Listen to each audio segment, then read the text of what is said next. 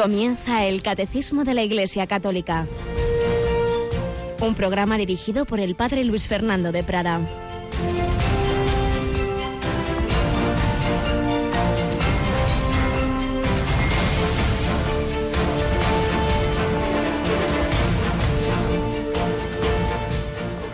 Alabados sean Jesús, María y José. Muy buenos días, mi querida familia de Radio María. Bajo la lluvia en Madrid, en nuestra sede y en muchos sitios de España, pero vamos a pensar que esa lluvia, pues como vimos los días pasados, esa agua es uno de los símbolos del Espíritu Santo y celebrando hoy la Iglesia la fiesta de San Lucas, evangelista. He dicho, como solemos, esa bendición a Jesús, María y José, pues bien, son tres nombres que, por supuesto, Jesús está en todos los evangelios, pero María y José especialmente en este de San Lucas. San Lucas, ese médico, gran colaborador de San Pablo y que nos da pues esa maravilla que son, por un lado, el tercer evangelio y por otro lado, el libro de los Hechos de los Apóstoles. Como se nos ha recordado hace un rato por Yolanda, y cada evangelista tiene sus matices. La figura de Cristo es tan, tan impresionante que ningún evangelio la agota. Y podrían escribirse muchos más, como dice el final del Evangelio de San Juan, ni en todo el mundo cabrían todos los libros que se podrían escribir sobre lo que hizo Jesús. Obviamente es un poquito ese estilo hiperbólico oriental, pero es cierto que siempre, siempre va a desbordar todo lo que podamos pensar o escribir. Y por eso cada evangelista pues resalta unos matices es el Evangelio del camino. Jesús va caminando hacia Jerusalén. Es el gran historiador que nos habla de la historia de la salvación. Se suele llamar a Jesús el Señor, ya con la perspectiva de, de que era el Señor glorioso, resucitado, Dios y hombre verdadero. Es el evangelista de María. Sin duda la Virgen le contó a San Lucas esas escenas de la infancia, bueno, empezando por la Anunciación, ese esa escena tantas veces representada del ángel y María, pues la tenemos gracias a San Lucas. Este en general, el Evangelio de las mujeres, aparecen muy destacadas las mujeres en, San Lucas. También la oración. Jesús en, en, oración, la insistencia en la importancia de la oración, el Evangelio de los pobres, por supuesto el Evangelio de la misericordia, ese capítulo 15 de San Lucas, madre mía, cuántas personas les ha ayudado y convertido las parábolas de la oveja perdida, de la drama perdida y la parábola del hijo pródigo, que solo aparece en este Evangelio. San Lucas, San Lucas que amó a Jesucristo, que amó a María, evangelista, es el que escribe la primera historia de la Iglesia, podemos decir, en los Hechos de los Apóstoles, llamado también el Evangelio del Espíritu Santo, otro rasgo característico de San Lucas. Pues a él le pedimos que nos ayude a cumplir lo que él mismo nos cuenta en su Evangelio cuando Jesús les dijo a sus discípulos, a setenta y dos, los envió, los mandó por delante, los envió de dos en dos a todos los pueblos y lugares a donde pensaba ir él, y les dijo, la mies es abundante y los obreros pocos, road pues al dueño de la mies que envíe obreros a su mies. Poneos en camino, mirad que os envío como corderos en medio de lobos.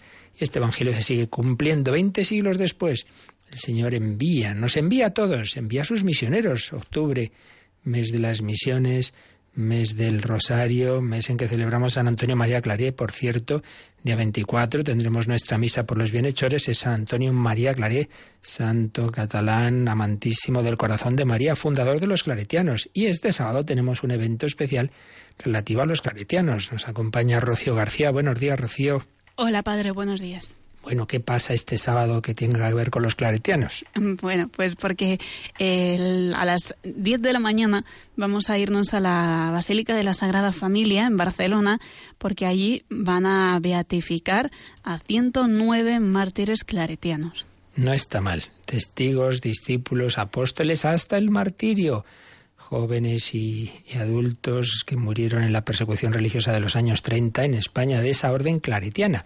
Ya son también claretianos, eran aquellos jóvenes que murieron en el seminario de Barbastro, un relato impresionante de, aquellos años tan duros, llevado al cine preciosamente en Un Dios Prohibido, pues viene ahora otro grupo de mártires claretianos. Pero antes vamos a tener aquí en Radio María el día anterior también una retransmisión especial y es que se han cumplido el día 11 de octubre 25 años de la promulgación del Catecismo de la Iglesia Católica. Catecismo siempre presente en la programación de Radio María, de todas las Radio Marías del mundo, porque es el, punto de partida. ¿no? en la, vida cristiana se apoya en, en la doctrina católica que está sintetizada en este catecismo. Y vamos a tener un programa especial, ¿verdad, Rocío?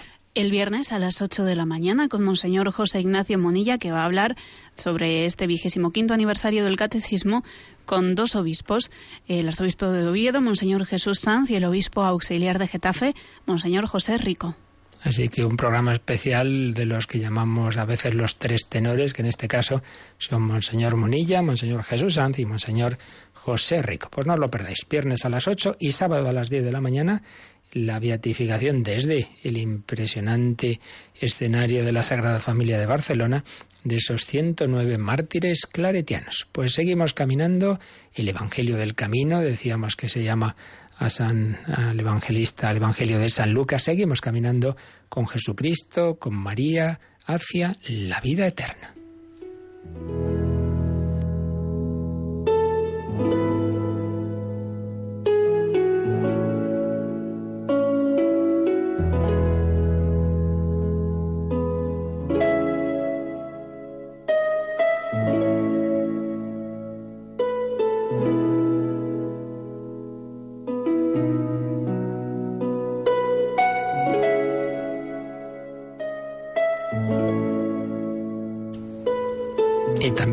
Caminaba hacia la vida eterna, pero por un camino bastante más duro que el que tenemos la mayoría, el padre jesuita Walter Zizek, que precisamente por querer ser misionero en Rusia, pues lo fue de esa manera tan dura, pues detenido, acusado de espía, interrogado hasta la extenuación, acaba firmando esa declaración de que sí que era espía, ya no tenía resistencia psicológica, luego se da cuenta, se arrepiente, lo pasa mal y bueno, parecería que ya con esa firma pues todo se terminaba. Pues no, todavía otros años de interrogatorios para conseguir, o de más que de interrogatorios, de, de chantajes para conseguir que se hiciera espía de la Unión Soviética en el Vaticano y nada, se resistía, ya le amenazaron que no le quedaba más que o colaborar o que lo mataban.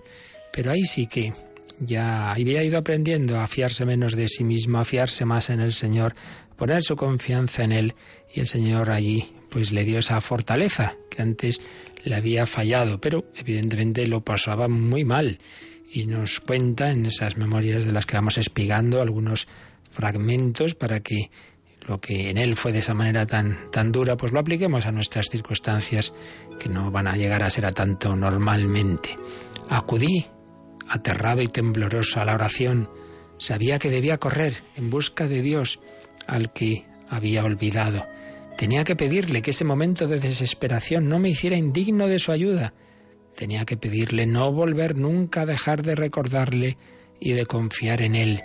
Alegué mi impotencia para enfrentarme al futuro sin él. Le dije que mis capacidades se habían agotado y que él era mi única esperanza. Había aprendido la lección cuando antes se había apoyado demasiado en sí mismo y había acabado mm, con esa fragilidad comprensible, pero que a él le dolía de haber firmado aquellos papeles. Ahora no, ahora ya no se fiaba nada de sí mismo, se, se fiaba solo del Señor y sigue escribiendo.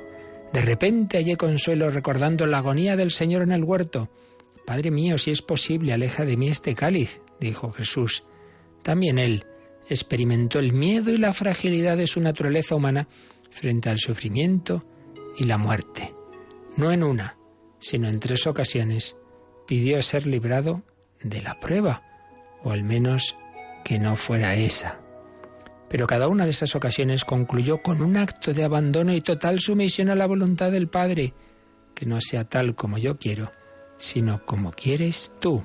Se trataba de rendirse totalmente, de despojarse de todo temor humano, de cualquier duda sobre sus capacidades humanas para resistir la pasión, del último, librarse del último retazo del yo, incluidas las dudas sobre sí mismo.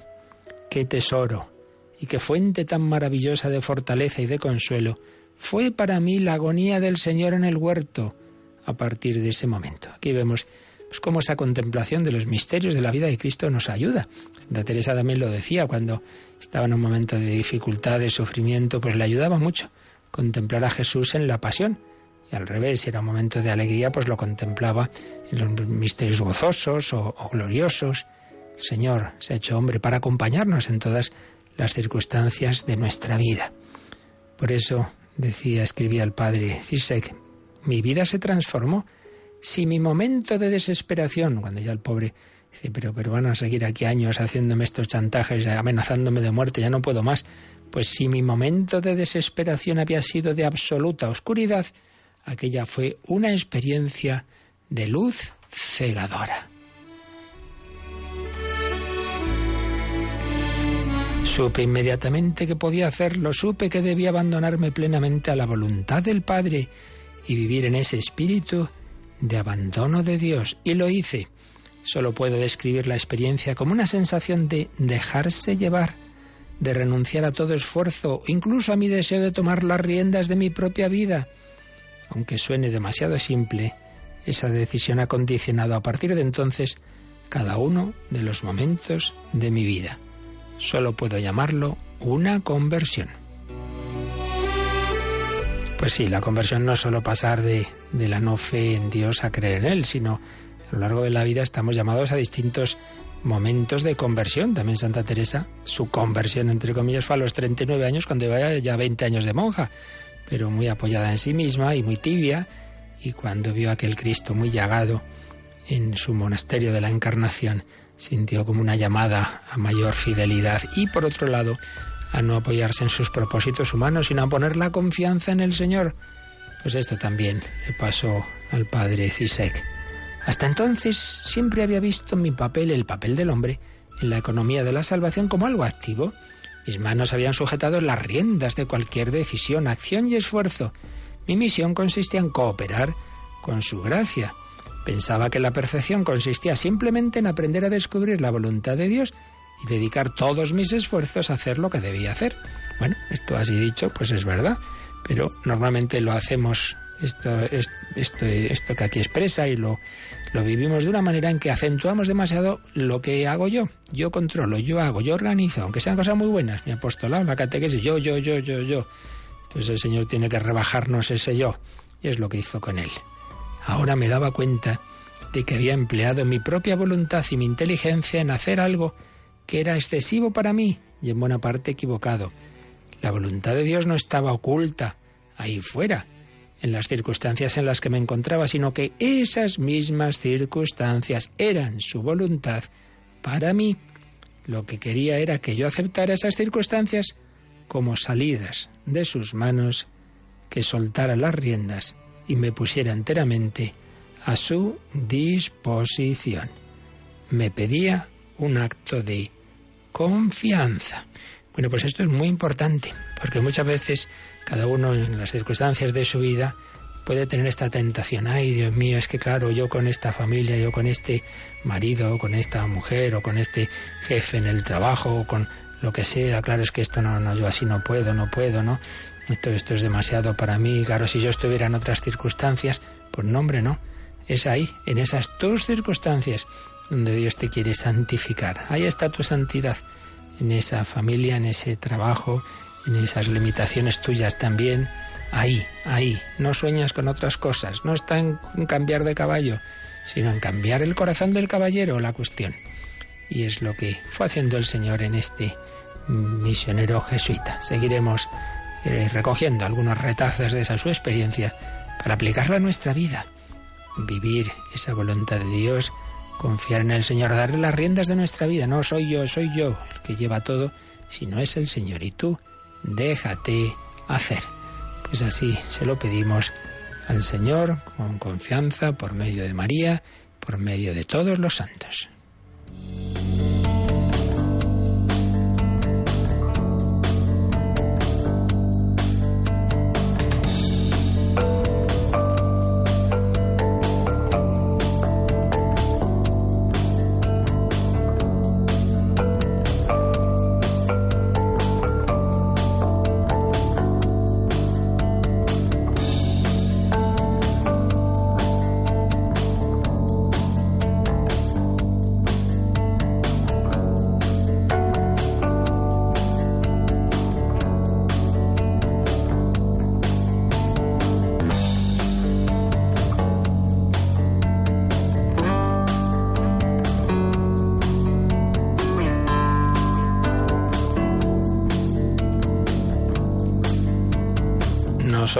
Nosotros con la ayuda de Dios, sino que es Dios el que quiere llevar nuestra vida y nosotros colaborar lo mejor posible, no estropear la obra de Dios, dejarnos hacer, dejarnos llevar.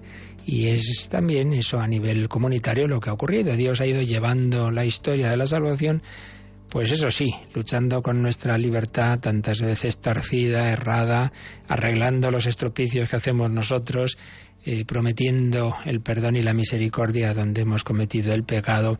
Esa es la historia de la salvación que tiene esa primera escena en la creación y pecado original. Después tiene el punto central en la encarnación y redención del Verbo, del, del, Hijo Eterno de Dios que se hace hombre y que tendrá su culminación en la parusía, en la plenitud del reino de Dios al final de la historia. Pues bien, estamos viendo cómo el Espíritu Santo, el Espíritu Santo ha actuado siempre, aunque se reveló plenamente, lo revela plenamente Jesucristo al final de, su vida, pues habla de él en la, en la, última cena, aunque obviamente ya se había manifestado, pues, por ejemplo, en la, en la Anunciación, en el bautismo del Señor, en la transfiguración, pero aunque su revelación, el revelarnos esa tercera persona divina, haya sido pues más bien tardío, sin embargo, como es obvio, siempre ha actuado con el Padre y con el Hijo, porque las tres personas de la Trinidad actúan conjuntamente. Y está presente en, en todo lo que es ese desarrollo de, de lo que llamamos nosotros el Antiguo Testamento y en las promesas que Dios hace precisamente en esa historia de la salvación, particularmente eh, ante nuestro pecado. Por eso hemos estado viendo, estamos en este apartado que se titula El Espíritu, Espíritu Santo y la palabra de Dios, el Verbo, el Hijo, en el tiempo de las promesas. El tiempo de las promesas es lo que precede a la encarnación de Jesucristo. Tras un primer número de introducción vimos la acción del Espíritu Santo en la creación. Es lo que veíamos ayer como el Verbo y el Espíritu Santo son comparados por San Ireneo, por San Justino, como una especie de las manos de Dios Padre con las cuales el Padre ha creado el mundo. Vimos pues la acción del Espíritu Santo en la creación. Y ahora vamos a ver algo del Espíritu Santo en esas promesas de salvación que tras el pecado original va haciendo Dios y quedan recogidas en nuestro Antiguo Testamento. Pues es lo que viene en los números 705 y 706 bajo este título, el Espíritu de la promesa, el Espíritu Santo que nos ha hecho la promesa, las promesas de la salvación tras el pecado. Pues es lo que nos va a explicar ahora el 705, cómo el pecado pues nos ha hecho daño, pero como Dios no nos ha abandonado y cómo fue haciendo esas promesas de la salvación. Pues leemos, Rocío, este número 705. Desfigurado por el pecado y por la muerte, el hombre continúa siendo a imagen de Dios, a imagen del Hijo, pero privado de la gloria de Dios, privado de la semejanza. La promesa hecha a Abraham inaugura la economía de la salvación al final de la cual el Hijo mismo asumirá la imagen y la restaurará en la semejanza como el Padre volviéndole a dar la gloria, el Espíritu que da la vida. Pues un número sintético, teológicamente profundo y muy bello. ¿Qué se nos dice? Bueno, en primer lugar hay que partir de esa expresión que ya recordábamos el otro día, que dice el Génesis que el hombre ha sido creado a imagen y semejanza de Dios. Como decíamos, es una de las expresiones que más tinta ha hecho correr y que más y, consecuencias ha tenido en la historia de la humanidad. Porque fijaos una cosa, el hombre o se entiende desde abajo o desde arriba. ¿Qué quiero decir? Si prescindimos de Dios, como hacen las ideologías modernas, entonces el hombre simplemente es el producto ciego de una evolución casual, en la que, bueno, pues es un animal un poco más evolucionado. Eso es entender, intentar entender al hombre desde abajo. Oiga, pero que tenemos espíritu, ¿eh? que tenemos alma, que tenemos inteligencia. No, no, no. Simplemente es que es un cerebro un poco más grande. Ah, ya. Entonces, con, con, la materia, pues podemos, eh, se entiende, ¿no? La oración y, y, la libertad y la verdad y la justicia. Sí, sí, sí. Bueno, pues vale, usted se lo quiere creer. De esto ya hemos hablado en muchas ocasiones. En un momento simplemente lo recuerdo, ¿no? Eso sería intentar entender al hombre desde abajo. Pero en cambio, nosotros sabemos que no es así, que el hombre se entiende desde arriba, que Dios ha creado infinidad de seres pero nos ha creado a nosotros, también sabemos que a los ángeles, con, con una peculiaridad, un espíritu que no queda simplemente eh, limitado por la materia, condicionado sí, pero que la sobrepasa. Y por eso uno puede eh, no tener nada materialmente, estarse muriendo de hambre y de sed, por ejemplo, como el padre Colbe en el búnker de la muerte, y sin embargo estar con, con, alegría, con esperanza, dando la vida por los demás, animando a sus compañeros, oiga, eso cómo se explica físicamente, y viceversa. Uno puede tener de todo, de todo, pero no tener un sentido en su vida, estar muy triste y suicidarse. Claro, es que no somos pura materia, ¿sabe usted? Somos espíritu. Pues bien, eso se entiende porque estamos creados a imagen y semejanza de Dios. Hay un parecido entre Dios y nosotros. Nosotros y Dios. Ahí, ¿cómo se le parece a usted su hijo y se pone tan contenta la madre? Bueno, pues nosotros nos parecemos a Dios. Hemos sido creados a imagen y semejanza. Esto ya en su momento explicamos que tiene muchos, muchos matices y consecuencias, distintos aspectos de esa semejanza. Pero ahora lo que nos fijamos es en esto. Cuando Dios ha creado al hombre, ya tenía un modelo. Es como ese pintor que ve un modelo y desde ese modelo pues pinta, ¿no? O una escultura. Bueno, pues ¿cuál es el modelo? El hombre perfecto. ¿Quién? Cristo. Ecce homo, dirá Pilato al presentar a Jesús en el balcón del pretorio. Sin ser consciente estaba en realidad diciendo a la humanidad, este es el verdadero hombre. Pues sí, el Padre ha pintado, ha modelado al hombre mirando esa imagen perfecta, el hombre, Cristo Jesús. Así tenemos que ser. Entonces es la imagen visible de Dios invisible. Viendo a Jesús, vemos a Dios. ¿Cómo es Dios? Pues mira a Cristo. Quien me ha visto a mí ha visto al Padre. Pero también vemos cómo debe ser el hombre. Es el hombre perfecto, el hombre que vive como hijo y como hermano corazón filial, corazón fraternal. Creados a imagen y semejanza, mirando a ese modelo, Dios ha creado al primer hombre, a la primera mujer, Adán y Eva, los llama la escritura.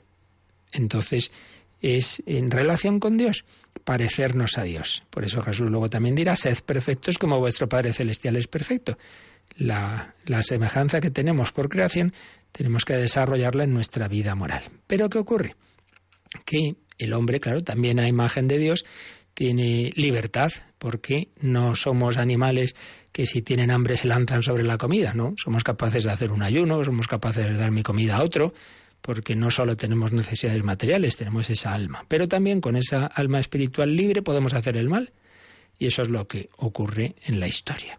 Desfigurado por el pecado y por la muerte, el hombre, aunque continúa siendo a imagen de Dios, a imagen del Hijo, ha sido privado de la semejanza. ¿Qué quiere esto decir? Bueno, aunque en el texto original imagen y semejanza probablemente vengan a ser lo mismo, sin embargo, en la reflexión teológica de los santos padres distinguieron estos matices, imagen y semejanza. Imagen, el hombre es imagen de Dios siempre, el mayor pecador sigue siendo imagen de Dios porque sigue teniendo un alma espiritual, porque está llamado a, dominar al, al mundo subhumano, porque tiene esa inteligencia, esa voluntad, esa libertad, porque está creado a nivel social, reflejando en las relaciones familiares, etcétera, pues algo de lo que es la vida de la Santísima Trinidad. Eso no se pierde. El hombre siempre es imagen de Dios. Pero en cambio, reservaron semejanza a usar bien nuestra libertad de manera que nos parezcamos a Dios también en la actuación.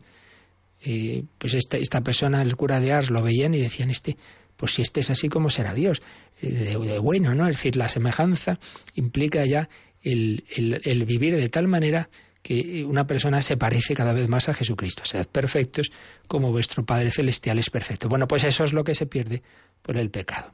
Este sigue siendo imagen de Dios, porque sigue teniendo inteligencia, voluntad, pero no se parece a Dios en la manera de actuar. Es un asesino, es un soberbio, no, no, ha perdido la semejanza. Bueno, y eso ocurre en primer lugar por el pecado original y luego, bueno, pues todo el río de, pecados de la historia. Entonces el hombre ha quedado desfigurado por el pecado y por sus consecuencias, la más palpable, la muerte. Sigue siendo imagen de Dios, sigue estando creada imagen del Hijo de Dios hecho hombre, pero privado de la gloria de Dios, Romanos 3:23, privado de la semejanza. Bueno, entonces, ¿qué hace Dios? ¿Nos abandona? No, no. Hace esa promesa de restaurar la imagen. Por eso la semejanza. La promesa hecha a Abraham inaugura la economía de la salvación. Realmente ya había habido otra, otra promesa previa, el protoevangelio que se dice, ¿no? Cuando Tras el pecado original, Dios anuncia que la mujer pisará la cabeza de la serpiente, una manera de decir que al final el triunfo del, descendiente de la mujer, del Mesías, de la nueva Eva, hijo de María, vencerá a Satanás. Pero de una manera más histórica y, digamos, de desarrollo de la historia de la salvación, el personaje clave es Abraham. La promesa hecha a Abraham inaugura la economía de la salvación, al final de la cual el Hijo mismo asumirá la imagen. El, Hijo eterno, que es, que es la, imagen perfecta del Padre en la Santísima Trinidad, es Dios de Dios, luz de luz, ahora se va a hacer hombre. Por eso cita el Catecismo Juan 1.14, que es el versículo clave para nosotros de la Biblia. El verbo, el logos, se hizo carne y habitó entre nosotros. El Hijo asume la imagen del hombre el que es imagen de, Dios, de la sustancia divina desde siempre, ahora se hace imagen humana, imagen visible del Dios invisible. Asume nuestra imagen y la restaura en la semejanza con el Padre. Podemos volver a parecernos al Padre si nos unimos a Cristo y nos dejamos mover por su Espíritu. Este hombre que había perdido la semejanza con Dios la vuelve a tener y esos son los santos. En los santos Dios va haciendo esa obra de irnos pareciendo cada vez más a Dios. Sed perfectos, repito una vez más, como vuestro Padre Celestial es perfecto. Yo no puedo hacer eso, pero el Espíritu Santo sí, déjate hacer. ¿En quién lo ha hecho totalmente? En María. María, diríamos, es como la obra de arte que le ha salido perfecta a, la Santísima Trinidad. Ella se ha dejado hacer. Su libertad ha sido para colaborar. He aquí la esclava. En los demás, pues en mayor o menor medida, cuanto más nos dejamos hacer, pues más nos vamos pareciendo a Dios. Que quien me mire te vea. Decía Teresita González Quevedo a la Virgen María y lo mismo pues en relación con, con el Señor.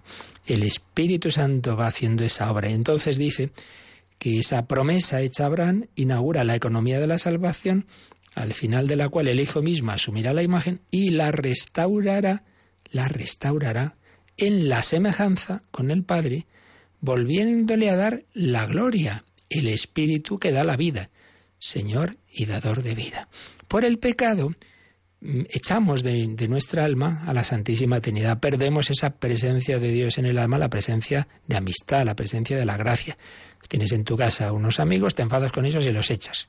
Bueno, pues nosotros echamos al Padre, el Hijo y al Espíritu Santo de nuestra alma por el pecado mortal. Y entonces esa alma queda ennegrecida y queda bajo el dominio de Satanás, el príncipe de este mundo. Y eso está, pues, va muy mal camino. Por eso Santa Teresa, que, el Señor le mostraba la belleza de un alma en gracia y la fealdad de un alma en pecado, todos los santos que han tenido algún tipo de, luz sobre esto, pues ven esa diferencia tremenda entre un alma mm, movida por y habitada en amor por la Santísima Trinidad y un alma en pecado bajo el dominio de Satanás en mayor o menor medida. Pero es así. Entonces, ahí puede hacer cualquier barbaridad. Por eso decía San Pedro de Alcántara que no se extrañaba de lo que hiciera cualquier hombre en pecado, más bien se extrañaba de lo que no hiciera, porque estando en pecado, separados de Dios y bajo el influjo de Satanás, somos capaces de cualquier barbaridad, y así lo vemos en la historia. Por eso necesitamos dejarnos reconquistar por el Señor. Señor, conquista mi alma. Espíritu Santo, ven, restaurame, cúrame. Es la salvación. Esa es la salvación, que el Señor cure mis heridas como buen samaritano.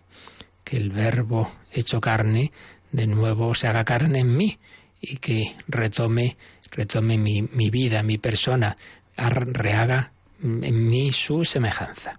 Esto de la gloria, que cita aquí el catecismo, viene también en un número muy posterior que el catecismo nos sugiere que miremos, que es el 2809. Vámonos Rocío este número 2809 que está en la parte de la oración. Cuando comenta el catecismo, santificado sea tu nombre, ahí también se habla de la gloria de Dios. Vamos a leer qué dice, qué dice ahí este número del catecismo. La santidad de Dios es el hogar inaccesible de su misterio eterno. Lo que se manifiesta de Él en la creación y en la historia, la Escritura lo llama gloria, la irradiación de su majestad. Al crear al hombre a su imagen y semejanza, Dios lo corona de gloria, pero al pecar, el hombre queda privado de la gloria de Dios. A partir de entonces, Dios manifiesta su santidad revelando y dando su nombre para restituir al hombre a la imagen de su Creador. Pues muy bello, pues esa gloria de Dios es la irradiación de su majestad en nosotros. Dios creó al hombre a su imagen y semejanza, lo coronó de su gloria, pues reflejaba a Dios, reflejaba ese, ese dominio de Dios, eh, por eso va poniendo nombre a los animales, reflejaba el amor de Dios, entre ese, ese amor entre el, el, varón y la mujer, pero al pecar el hombre queda privado de la gloria de Dios. Entonces Dios va a restituir al hombre a su imagen, le va a devolver su gloria. Por eso hay que desanimarse ahí, es que ya hago la de pecados que he hecho. Bueno, Dios que te creó te recreará. Fíjate, pídele perdón. El perdón de Dios no solo es bueno, venga, te perdono, ¿qué vamos a hacer? No, no, no. Es perdón, olvido y recreación. Oh Dios, crea en mí un corazón nuevo. Hazme de nuevo, toma mi vida, hazla de nuevo. Pues es lo que fue haciendo el Señor con la samaritana. Esa escena preciosa del Evangelio de San Juan, del capítulo cuarto de San Juan, esa mujer que también vivía en el pecado, que iba por el sexto hombre de su vida y que tenía esa sed que nada lo saciaba, pues como tantas personas hasta que encuentran a Dios. Ya vimos que el agua es uno de los símbolos del Espíritu Santo, pues vamos a, a pedir al Señor que nos dé esa agua, que nos dé su Espíritu, que llene nuestro corazón, que no busquemos nuestra plenitud y felicidad por caminos que al final nos dejan vacíos, que nos hacen daño, que nos eh, hacen desemejantes de Dios. No, que nos parezcamos a Él. Vamos a recordar esta escena eh, pidiendo al Espíritu Santo esa agua viva, pidiéndole al corazón de Cristo que nos dé a beber el agua del Espíritu Santo.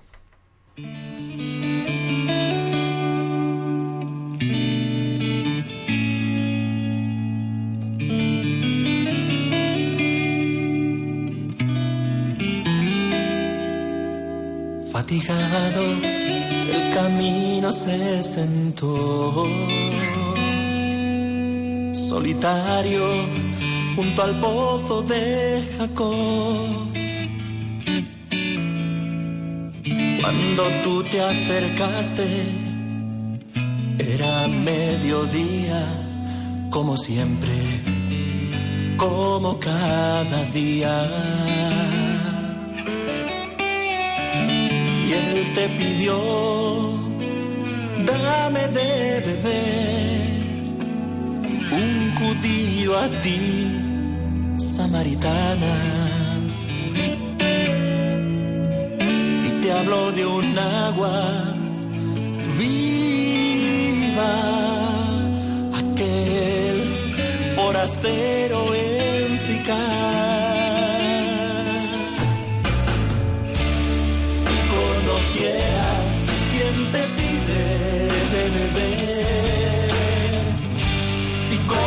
conocieras el don de Dios,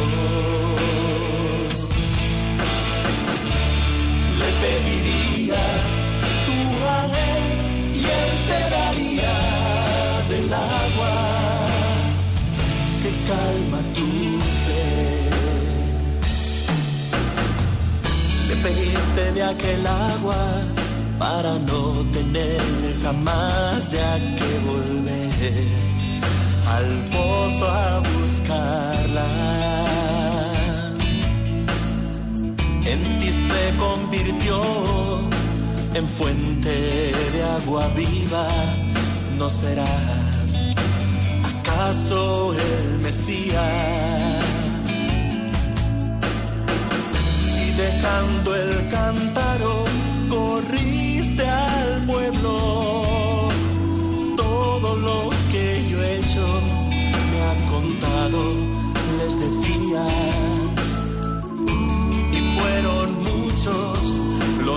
los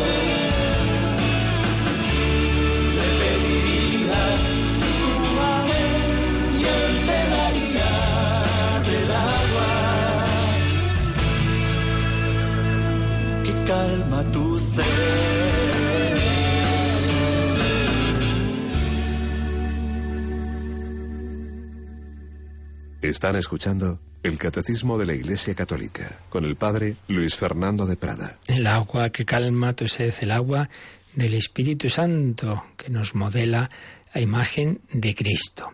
El que es imagen eterna del Padre se ha hecho hombre para mostrarnos humanamente cómo es Dios y cómo debemos ser nosotros. En ese número 705 que hemos leído se cita Filipenses 2.7, ese cántico tan, tan importante que muchas veces cuando sobre todo explicábamos pues el misterio de Cristo, una persona divina, dos naturalezas, divina humana, veíamos la importancia de ese texto. Fijémonos ahora en cómo ahí San Pablo exhorta a los cristianos a parecernos a Cristo, a tener incluso sus mismos sentimientos, esa semejanza con Él. Tened entre vosotros los sentimientos que se dieron en Jesucristo, el cual, siendo de condición divina, no consideró un tesoro aprovechable, no, se aferró al ser igual a Dios, sino que se despojó de sí mismo, adoptando la condición de esclavo, haciéndose semejante a los hombres y presentándose externamente como hombre, se empequeñeció a sí mismo, haciéndose obediente hasta la muerte y una muerte de cruz. Entonces, si el Hijo de Dios se hizo como uno de nosotros, pues estamos llamados a hacernos como Él. Dios se ha hecho hombre para que el hombre se haga Dios. Claro, distinto sentido. Él se ha hecho hombre plenamente, nosotros estamos llamados a ser como Dios por participación, por, por recibir esa gracia divina que nos eleva a la, a la, naturaleza divina y parecernos a Dios en su amor, en su misericordia. Por eso, sed misericordiosos como vuestro Padre es misericordioso. Sed humildes, aprended de mí que soy manso y humilde de corazón el Señor con su Espíritu quiere hacernos parecidos a Él, que primero Él se hizo igual a nosotros. Bien, pues esto es lo que nos ha enseñado este número 705. Y vamos al 706, donde vemos cómo Dios a lo largo de la historia de la salvación eh, hizo una serie de actuaciones que nos iban intentando hacer entender que Dios actúa con todo su poder y que lo importante es que nosotros creamos en que Dios es capaz de todo, que nada es imposible para Dios. Y para ello muchas veces nos lleva a situaciones límites en las que veamos que no, no, si yo esto no, no, no, yo no puedo hacer, esto supera totalmente mis fuerzas, las fuerzas de la humanidad. Claro, claro, es que lo que hace falta es que lo que tú no puedas, lo esperes de Dios, se lo pidas a Dios, tú haz lo que puedes, pero llegamos a un límite que, vale, los sirvientes llenan las tinajas de agua, muy bien, hay que hacerlo. Sí, sí, pero esto no es vino. Bueno, eso ya solo lo puede hacer Dios. Es la idea que va a aparecer en este número, resumiendo pues distintas escenas del Antiguo Testamento. Leemos el 706. Contra toda esperanza humana, Dios promete a Abraham una descendencia, como fruto de la fe y del poder del Espíritu Santo. En ella serán bendecidas todas las naciones de la tierra. Esta descendencia será Cristo, en quien la efusión del Espíritu Santo formará la unidad de los hijos de Dios dispersos. Comprometiéndose con juramento, Dios se obliga ya al don de su Hijo amado y al don del Espíritu Santo de la promesa, que es prenda para redención del pueblo de su posesión. Bien, pues un, número muy bíblico, lleno de citas, iremos viéndolas, pero la idea es esta, contra toda esperanza humana. Es cuando Dios actúa, contra toda esperanza. Tuvo toda esperanza, dirá San Pablo a propósito de Abraham. Y esto debemos aplicarlo a nuestra vida. Pero no, no, si esto, si esto no tiene solución, no, no, no tiene solución humana, pero sí divina. Pero ¿cómo será esto si yo no conozco varón? Dice María, el Espíritu Santo vendrá sobre ti. Y es ese modo de actuar de Dios que quiere que nos demos cuenta de que es Él, es Él el protagonista, no yo. Volvemos a la historia del padre Walter Cisey. Cuando uno se cree demasiado protagonista, pues al final acabamos estropeándolo todo. Aunque todos yo no, dice San Pedro, apoyado en sus fuerzas. Pues ala, el que más va a negar al Señor. No te fíes de ti, en cambio, no dudes de que Dios es capaz de todo. Bueno, y tenemos un ejemplo paradigmático en toda la historia de la salvación, que es Abraham. Porque Dios le promete a Abraham que la salvación va a venir de su descendencia. En efecto, el Mesías va a ser va a estar en, digamos, en esa línea de la descendencia de Abraham, pero vamos a ver, ¿cómo puede ser de su descendencia si tenía más de 75 años y su mujer Sara anciana y estéril? Bueno, pues ahí está, ahí está. ¿Te crees o no te crees que Dios es capaz de hacer obras todopoderosas? por encima de, de lo posible humanamente. No puede ser. Pero ¿quién se le ocurre escoger como, como los patriarcas de la salvación ancianos y estériles? Bueno, pues eso, para que veamos que lo importante es creer en el Señor. Contra toda esperanza humana, Dios promete a Abraham una descendencia como fruto de la fe y del poder del Espíritu Santo. Pero señor párroco, ¿cómo me encomienda a mí hacer esto, esta catequesis y yo, ay pobre de mí? Bueno, pues eso, si te lo han encomendado, tú fíjate del Señor. Otra cosa que tú te metas de protagonista donde nadie te llama, que también se da bastante en las parroquias. No, no, yo sigo leyendo porque toda la vida de Dios lo he hecho. Bueno, pues hay que ceder el paso, ¿no? Pero si te lo piden, si te dicen, mira, haz esto, pues fíjate del Señor. Y si te equivocas, pues ya está, por la gloria de Dios, hacer el ridículo, entre comillas, para hacernos algo a, nuestro Señor en, lo que fue mucho peor de sus humillaciones. Pero fiémonos de Dios contra toda esperanza humana Dios promete a Abraham una descendencia como fruto de la fe y del poder del Espíritu Santo, que va a hacer fecundo el seno estéril de Sara y va a hacer fecundo el seno virginal de María. En ella, en esa descendencia, serán bendecidas todas las naciones de la tierra y esa descendencia, en definitiva, será Jesucristo, en quien la efusión del Espíritu Santo formará la unidad de los hijos de Dios dispersos. Cristo va a ser la cabeza de la humanidad. Entonces, en ese hombre que lo es, lleno del Espíritu Santo, estamos llamados a unirnos todos, todos nosotros, estamos llamados a formar una unidad en Cristo Jesús, un solo rebaño, bajo un solo pastor. Y a eso Dios ha comprometido con juramento, el juramento que juró a nuestro Padre Abraham. Dios se ha obligado a darnos, ha obligado a sí mismo a darnos el regalo de su Hijo amado. Tanto amó Dios el mundo que le entregó a su único Hijo y a darnos al Espíritu Santo de la promesa, que dice San Pablo es prenda para redención del pueblo de su posesión. Por tanto, Dios nos va a salvar dándose a sí mismo, dándonos al Hijo y al Espíritu Santo, y lo va a hacer actuando en la historia de una manera que veamos que es Él, que no somos nosotros, que es Él.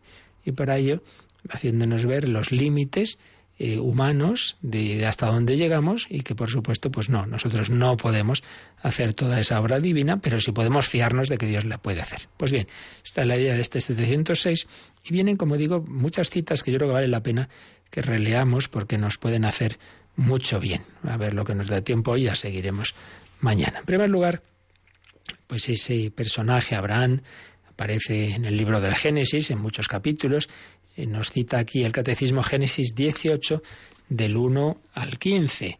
Vamos a fijarnos eh, es esa escena en la que están Abraham y Sara en una tienda y ven tres misteriosos personajes que se acercan. Es una teofanía. Teofanía significa manifestación de Dios. Pues de esas escenas misteriosas en que habla como si fuera uno, pero son tres. Y ahí los santos padres han visto como una prefiguración de la Trinidad. Entonces es Dios que habla a Abraham y entonces le dice que, va a quedar, que, que, al año siguiente ya Sara habrá tenido un hijo. Pero cuando ya está en una situación de, como digo, de ancianidad, de esterilidad, a Sara lo oye desde la tienda y se ríe. Entonces Dios le dice a Abraham, ¿por qué se ha reído Sara? Pensando, voy a dar a luz ahora que soy vieja. ¿Es que hay algo imposible para Yahvé? Fijaos, lo mismo que le va a decir muchos siglos después, unos 18, el ángel Gabriel la Virgen María. Nada es imposible para Dios. Pasa que María no lo dudó y Sara sí. Sara se rió. Dicen, bueno, a estas alturas de mi vida voy a tener un hijo. ¿Por qué se ha reído Sara? Es que hay algo imposible para Yahvé. En el tiempo señalado, dentro de un año, volveré de nuevo y para entonces Sara tendrá un hijo. Bueno, pues aquí tenemos que aprender eso, a, a creer, a fiarnos de Dios. Nada es imposible para Él. Nunca pongas ese límite a las obras de Dios. Y esto a nivel personal, familiar y, nacional y mundial. Situaciones desesperadas y que humanamente no se solucionan. Bueno, pues por ejemplo, ¿no? Pues todo lo que lo que era la situación de tensión entre la entonces Unión Soviética, lo que occidental, peligro de una guerra atómica, nuclear, pues dependía de fiarnos de Dios y de María y de hacer la consagración del mundo al corazón de María, como la hizo San Juan Pablo II el día de la Encarnación, 25 de marzo de 1984, y todo empezó a cambiar. fíate de Dios. Y entonces todos los que decían, Boh, el muro de Berlín, esto le queda medio siglo, pues nada, tres o cuatro años desde entonces cayó, en noviembre del 89, como sabemos. Pues caerán otros muros. Lo que pasa es que Dios quiere hacernos ver que nosotros no, no podemos arreglar las cosas, pero Él sí. Nada hay imposible para Dios. La otra eh, siguiente cita es precisamente esto, la, la anunciación, ¿no?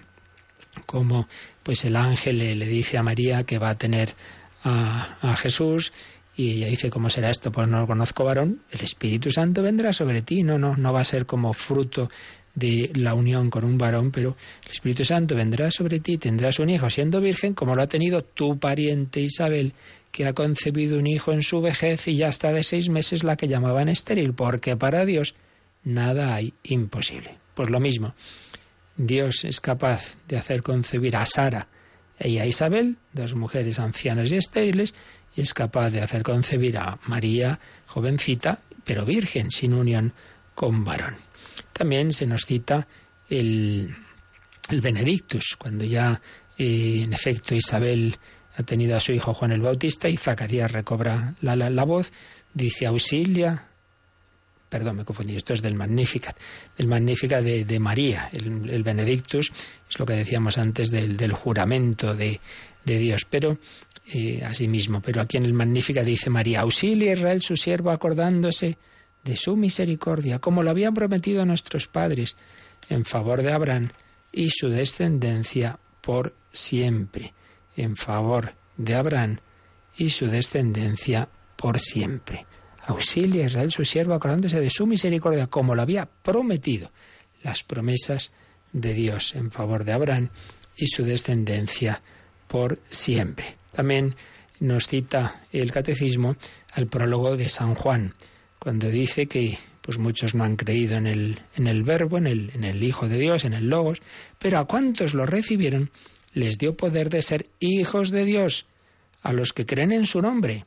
Estos no han nacido de sangre, ni de deseo de carne, ni de deseo de varón, sino que han nacido de Dios. Es un versículo que se duda si se refiere a, Jesús, que no ha nacido de carne, de sangre, ni de deseo de varón, es hijo virginal de María, o se refiere a los creyentes en Cristo. Bueno, también se puede aplicar a los dos.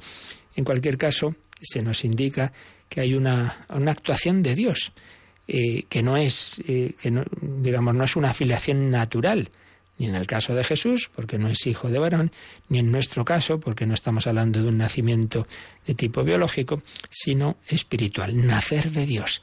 Los que creemos en Él, los que nos fiamos de Él. Bueno, pues vamos a dejarlo Ahí nos quedan ver algunas citas bíblicas más que eh, ilustran esta enseñanza tan importante, de que cuando humanamente no hay esperanzas, sin embargo, Dios lo puede todo.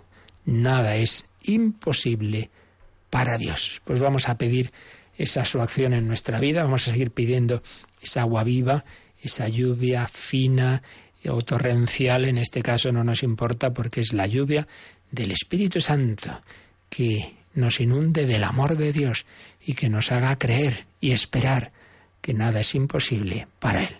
Pues lo meditamos un poquito, lo pedimos y también si queréis hacer alguna consulta, pues es el momento como ahora nos van a recordar.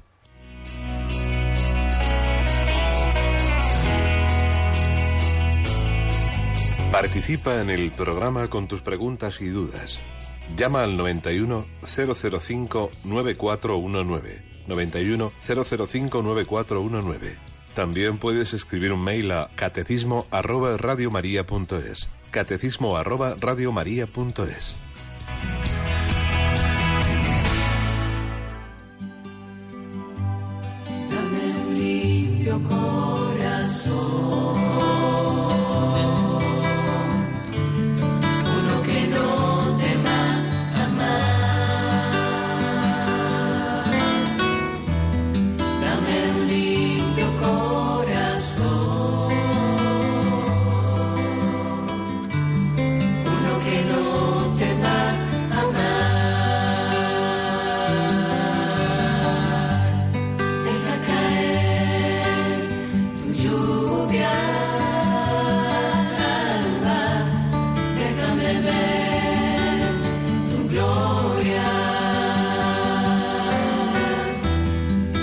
caer tu lluvia.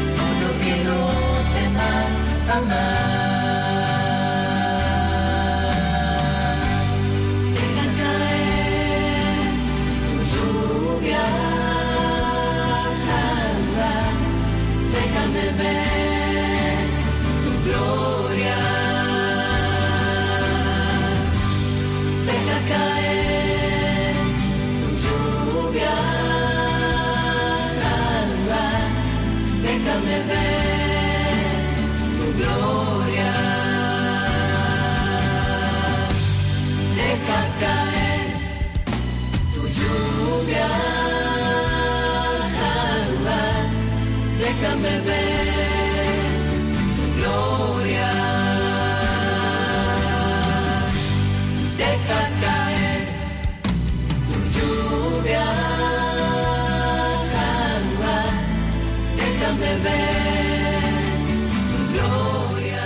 Deja caer tu lluvia, déjame ver tu gloria, esa gloria de Dios que es su propio ser, que se nos quiere comunicar. Y nos escribe María Jesús pues con muchas preguntas sobre el Antiguo Testamento. Como comenté, estuvimos hablando varios días de él en la primera parte del, catecismo. Está recogido en el podcast, ya le indicaré por correo dónde. Simplemente eh, comento que pero dice, son cuestiones históricas, el del universal, Caín y Abel, Adán y Eva. Bueno, vamos a ver.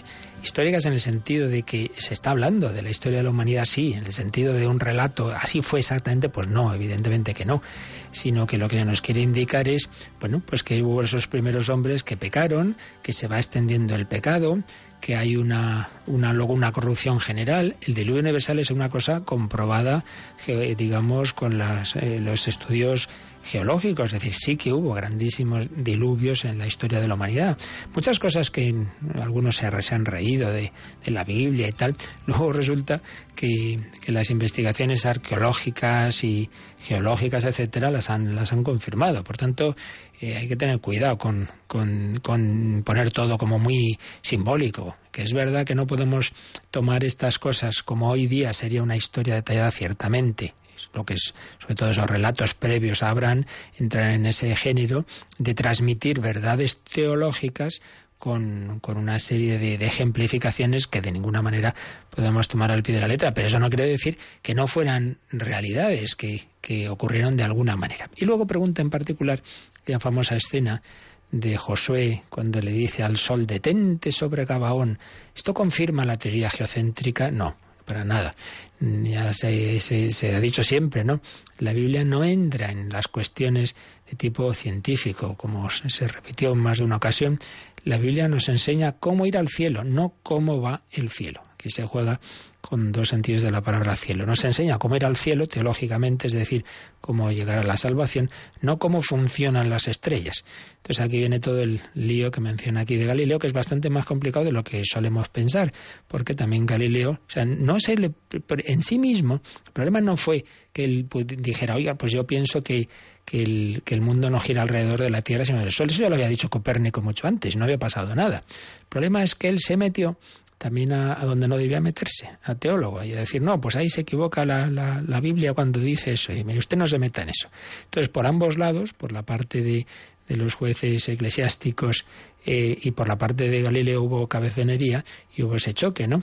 Pero bueno, es un tema que luego se, se ha estudiado bastante eh, recientemente y es bastante más complejo, ya digo, de lo que muchas veces se ha, se ha pre presentado pero lo que nos interesa ahora de la pregunta del oyente es que, no, que, lo que se quiere decir simplemente es eso, que Dios puede actuar en, la, en, todo.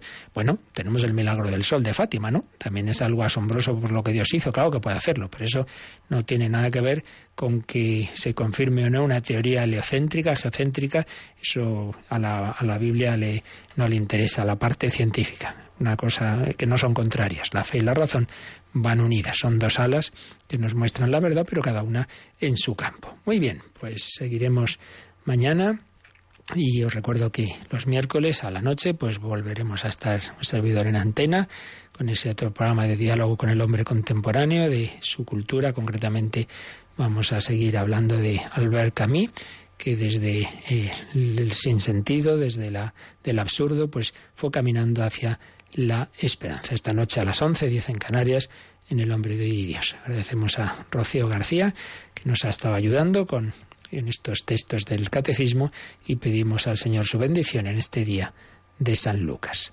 La bendición de Dios Todopoderoso, Padre, Hijo y Espíritu Santo, descienda sobre vosotros. Alabado sea Jesucristo.